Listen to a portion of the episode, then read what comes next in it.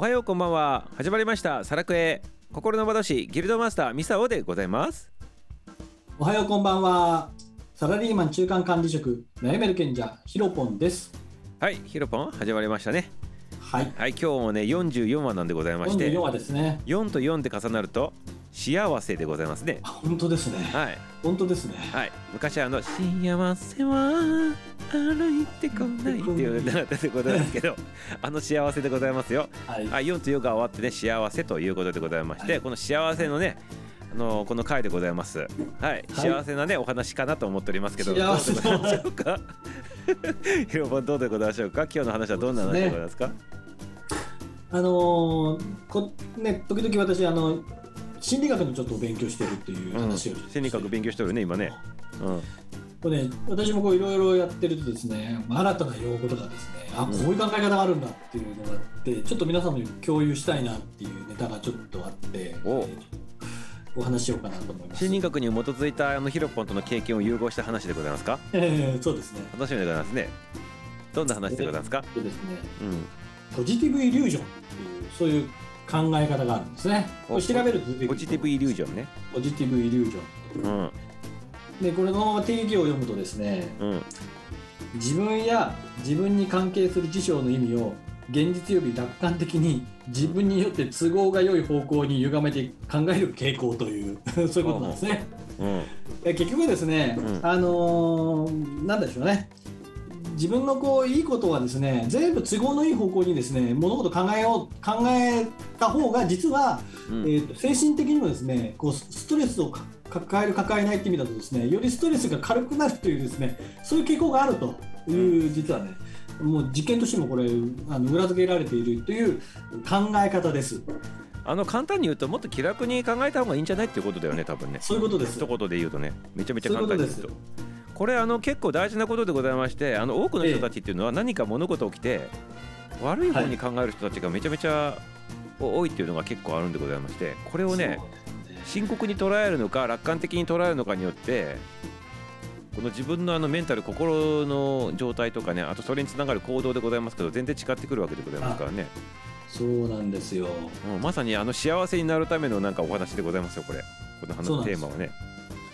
うん。あの先ほどの用語でポジティブイリュージョンってあるんですけれどもやっぱねネガティブイリュージョンってあるんですよでねこれねお話ししたのとね全く同じです。うん。あまりにもですね物事をですねあのネガティブにこう考えてしまうとですねん。自分の過小評価をこう促してしまったり自分の希望をですねこう失ってしまうみたいな衝撃になってしまってですねもう本当やりたいことがやれなくなるっていうふうにやっぱりなってしまうということなので、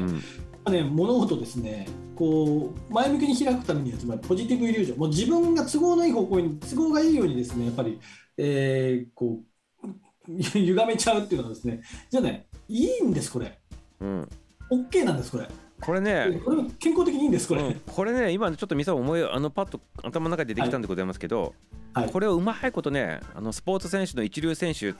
さんたちがよく使っておりますよ。ああそうなんですね。うん、これ無意識か意識的かのわからないでございますけどえ。あのあえてコメントとか見とったらわかるでございますよ。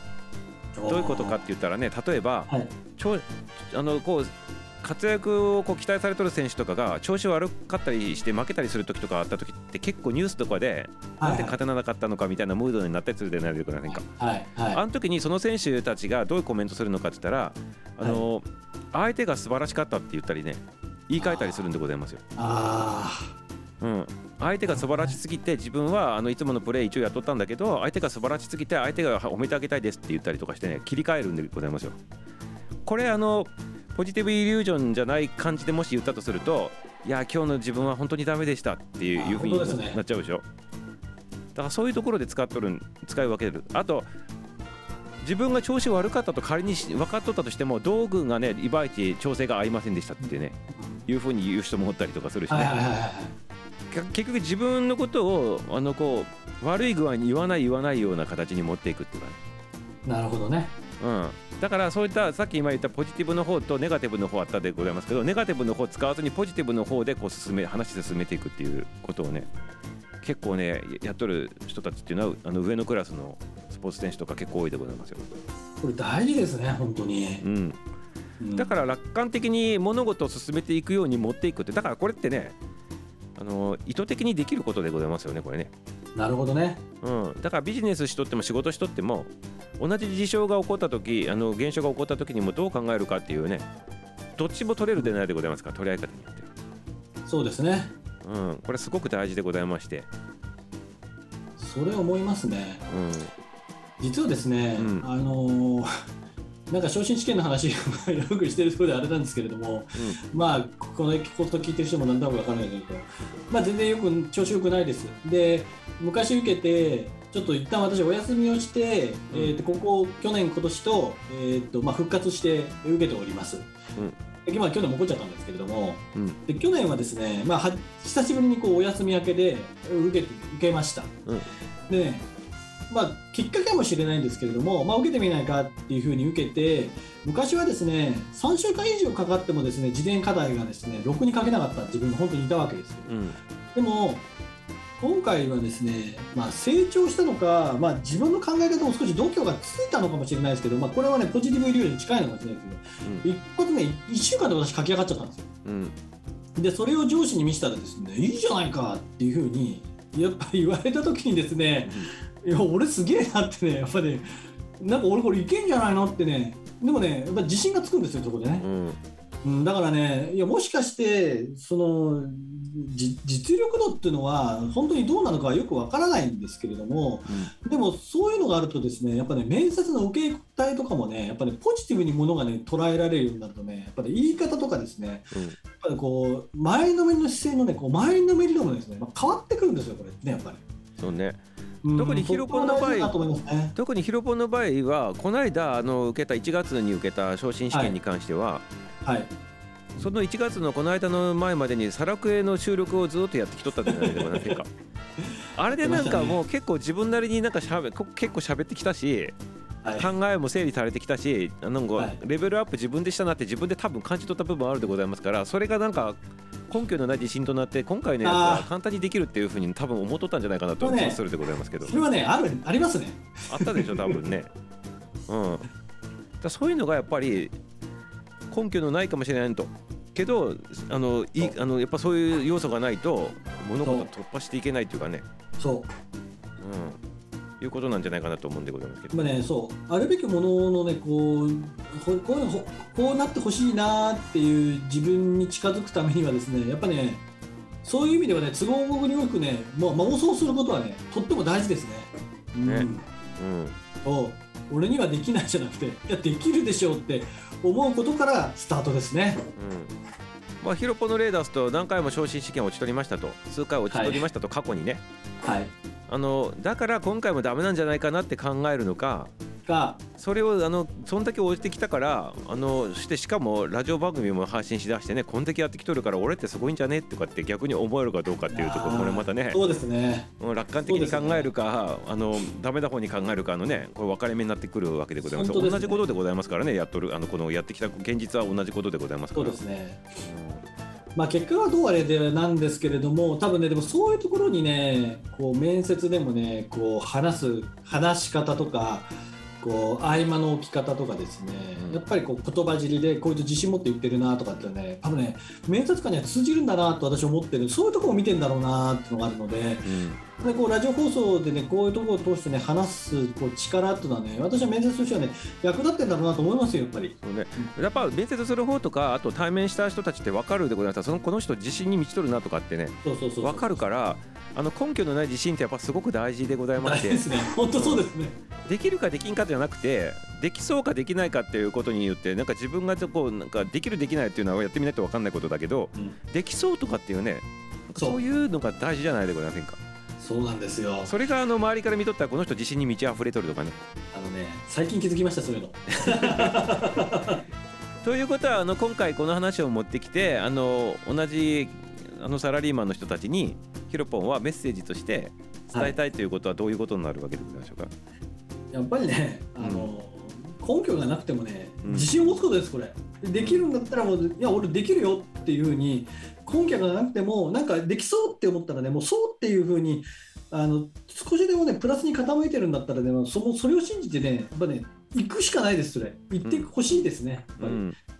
でそこがそういう気持ちのこう連続っていうのはね先にですねやっぱりこう物事の本当のこう夢の実現っていうのはねもちろん待ってんだろうなと思いますね。うんうんそういうのをね別の言い方をするとねあの自己効力感という言葉を使ったりすることもあるんでございますけど。どういう字書くんですか？効力。効力を発揮するのね効力であなるほどね。うん、もう一つあの似たようなやつで自己肯定感っていうのもあるんでございますけど、ーあーそうですね。うん、自己肯定感と自己効力感ってまたちょっと違ってニュアンスがこの2つが持てると一番いいんでございますけど、なるほどね。うん、ただ日本人に欠けてるのはね効力感の方がねあの、まあ、自己肯定感もそうなんでございますけど、まあ、2つともでございますねはっきり言うと日本人はね。ね。外国の人たちと比べるとこれが極端に低いと言われておりますからね、うん。まあ、ここれねこはあの大事にしてもらいたいなと思いますね。課題でございまして、まあ、サラリーマンの人はもちろんそうなんでございますけど、えうん。ということでございましてねあの時間でございますが、まだ物足りない感じでございましょうか、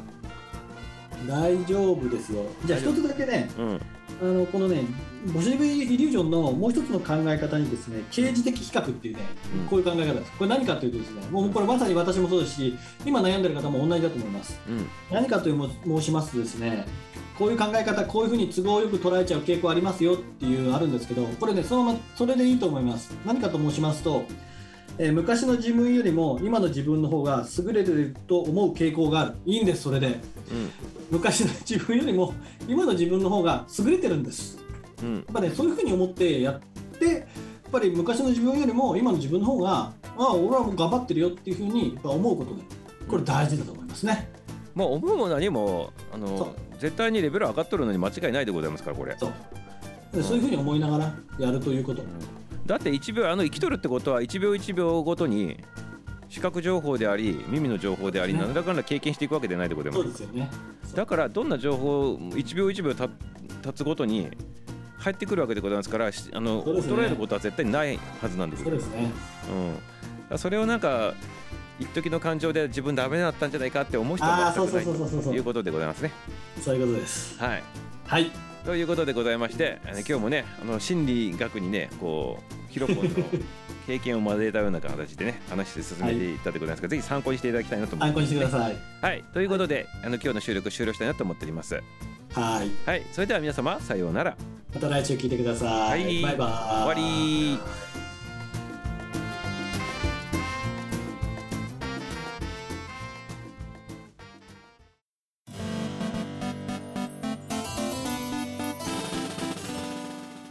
かがでしたでしょうか？この番組はね、面白い楽しい、もう少し聞いてみたいなと思われましたらね、ぜひ、いいねとフォローの方をお願いします。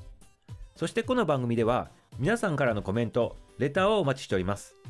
サラリーマン人生の中でね、こういう問題が今あると、悩み、そういったことがありましたらね、ぜひぜひ送ってきてくださいませね。スタイフのレター、そして Twitter、インスタの方もやっておりますので、そちらの方からでも大丈夫です。